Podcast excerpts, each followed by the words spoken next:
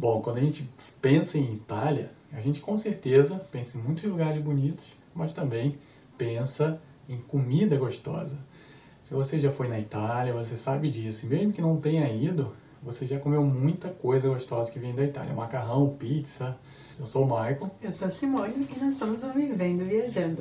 Hoje a gente vai trazer para você as comidas mais deliciosas e mais conhecidas também que você pode aproveitar quando viajar para a Itália. E o melhor de tudo é onde é que você encontra essa comida típica, porque assim, a pizza tem em toda a Itália, mas a gente sabe que a melhor pizza é da onde?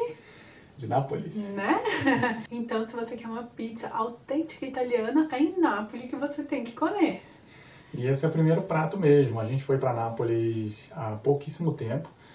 E inclusive o nosso canal no YouTube tem vídeo mostrando lá um pouquinho sobre a cidade. A pizza é muito deliciosa em Nápoles, muito. É a minha favorita, assim. Eu já comi pizza em muitos outros lugares, pizzas americanas também, com marcas famosas. Mas a napolitana, ela realmente ganha. Ela é uma massa bem fininha, uma crosta.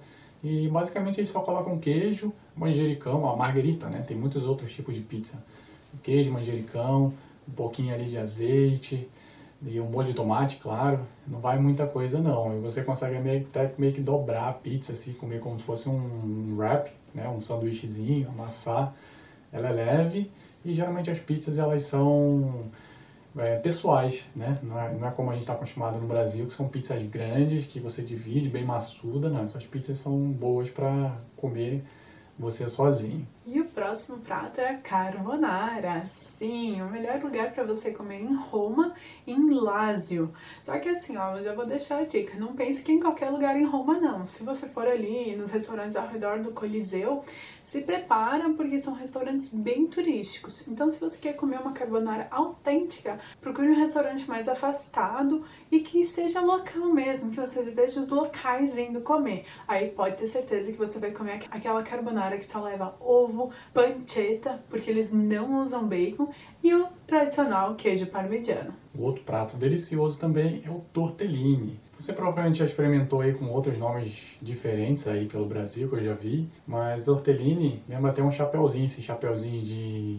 militar até, ó, tipo um pastelzinho mesmo. Então basicamente ele vem da região de Bolonha, da, de Emília-Romagna, é um prato delicioso, famosíssimo por lá também. Geralmente é servido com caldo de galinha ou caldo de carne. Delícia, né? Nossa, muito gostoso.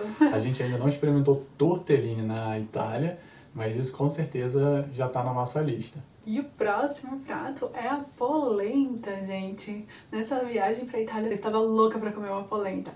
Porém, ela é mais tradicional no norte da Itália, em específico Trentino. E ela nada mais é aquela, aquele mingau, né, de farinha de milho que faz aquela polenta cremosa e a gente conhece por comer com bolonhesa, né, carne moída e molho. Só que na Itália não existe isso. Eles comem com um molho estilo ragu e queijo por cima. E também após esfriar, é possível você fatiar ela e colocar na chapa e dar aquela brostolada. Acho que é assim. E também é óbvio que a polenta depois de fria, você pode cortar e fritar ela que fica uma delícia e jogar um queijinho ralado por cima. E já que assim falou de ragu, a gente vai falar desse prato delicioso. Ele, a gente experimentou ele quando a gente foi em Nápoles também. Ele é muito, muito gostoso e eles fazem de diferentes maneiras lá. Tem um formato de almôndega, tem outros formatos lá, mas o mais famoso mesmo é como se fosse uma carne moída, nossa conhecida, mas ele é diferente.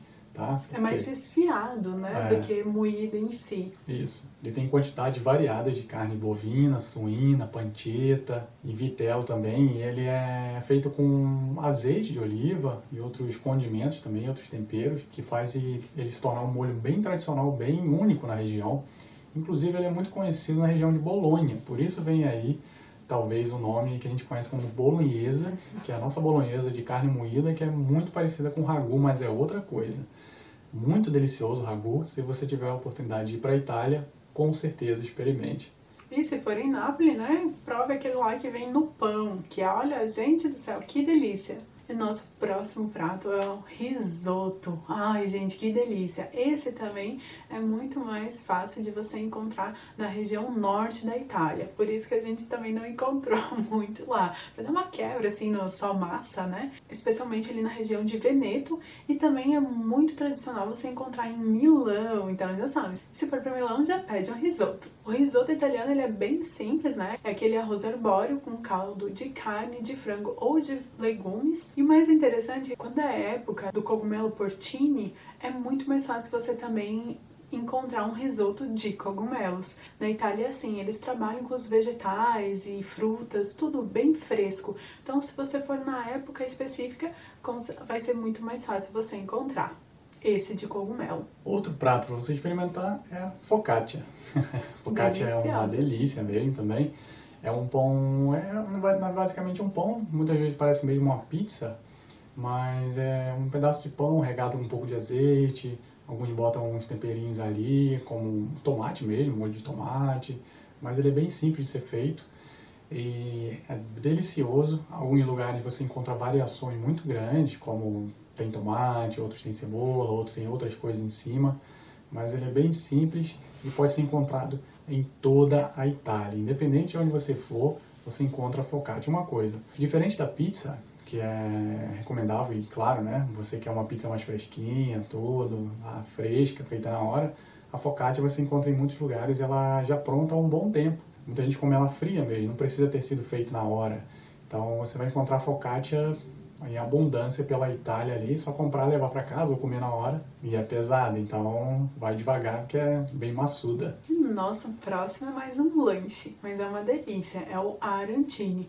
Ele é muito famoso na Sicília e em Roma. Só que assim, existe uma rixa ali entre Sicília e Roma que eu não vou nem entrar em detalhe. Mas o arantini é feito de mais ou menos uma sobra do arroz arbóreo, né? Ou você pode cozinhar um arroz arbóreo só para isso e é feito uma bolinha, tipo uma laranja, né? O formato de uma laranja bem gordinha e passado em, volta na farinha de rosca e frito. Mas não acabou por aí não, porque ele é recheado. Você pode encontrar diversos sabores, como queijo com presunto, até ragu, ervilha, carne e tudo mais. Então, com certeza vale a pena você provar esse lanche e se saborear pelas ruas de Roma. Outra coisa para você experimentar é o prosciutto. É uma. Nossa, esse é delicioso, delicioso. hein? É um presunto. peças gigantescas. É um presunto. Ele é curado por muitos meses e nas regiões mais famosas para você experimentar são Parma e Modena, que é o tradicional mesmo, que encontra em Itália inteira. Ele passa por uma espécie de certificação para que ele seja considerado mesmo bom, tradicional é como se fosse uma espécie de selo de originalidade. Então é um controle rigoroso para preservar tanto o sabor, a qualidade e também as tradições locais. Por isso vale muito a pena você experimentar o prosciutto na Itália. E quando você está na Itália comendo macarrão, o que, que não pode faltar no prato, que é o nosso último item aqui da nossa lista? É o parmigiano reggiano, muito famoso na região também de Emília-Romanha mas na Itália inteira você encontra. É um queijo delicioso e ele fica sendo maturado por muitos e muitos meses, no mínimo 12 meses. A gente aqui na Irlanda, a gente consome um que ele que vem da Itália, né? E eles garantem que é maturado por 24 meses, no mínimo.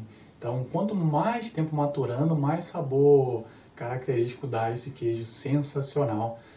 E tem um outro que é bem parecido, tem muita gente confunde, que é o grana padano. É um queijo delicioso também, no entanto, o parmigiano reggiano ele tem um gosto mais marcante, mais forte, ele fica mais tempo sendo maturado, por isso ele é mais caro, por isso que ele é mais, digamos, procurado, né? Mas o grana padano também é uma delícia, mas se for para escolher, com certeza escolha o parmigiano reggiano. São comidas sensacionais, deliciosas. A gente espera realmente que você tenha gostado desse conteúdo. A gente vai ficando por aqui. Um grande abraço e até breve. Tchau!